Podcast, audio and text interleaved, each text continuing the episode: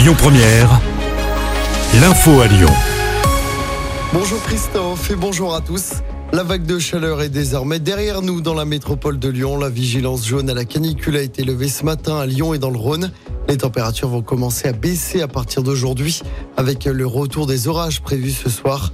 Notre département sera d'ailleurs en vigilance jaune aux orages à partir de 16h. Dans l'actualité également, pas de panique hein, si vous habitez à Villefranche ou à Arnas. Le système FR Alert sera testé ce jeudi. Si vous habitez dans ce secteur, vous allez euh, peut-être recevoir une notification d'alerte avec un signal sonore sur votre téléphone. Un exercice de sécurité civile sera mené sur le site industriel Stockmeyer à Arnas. Vous n'avez rien à faire hein, si vous recevez l'alerte. Il s'agit bien d'un exercice.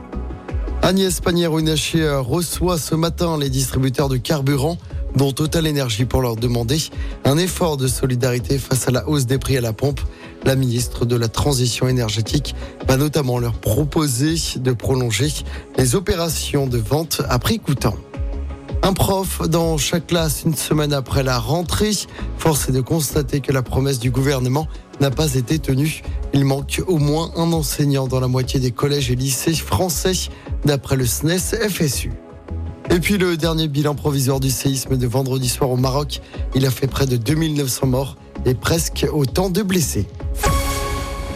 En sport en football, après le départ officiel de Laurent Blanc hier, Gennaro Gattuso pourrait devenir le nouvel entraîneur de l'OL. L'Italien pourrait débarquer à Lyon dans les prochaines heures selon plusieurs médias. En attendant, l'intérim est assuré par Jean-François Vullier. Il est épaulé par Jérémy Bréchet et par Sonny Anderson. Et puis en football, toujours l'équipe de France affronte l'Allemagne ce soir en match amical. Le sélectionneur Didier Deschamps devrait faire plusieurs changements dans l'équipe qui a battu l'Irlande la semaine dernière. Allemagne-France, coup d'envoi du match à 21h ce soir. Écoutez votre radio Lyon Première en direct sur l'application Lyon Première, lyonpremière.fr et bien sûr à Lyon sur 90.2 FM et en DAB+.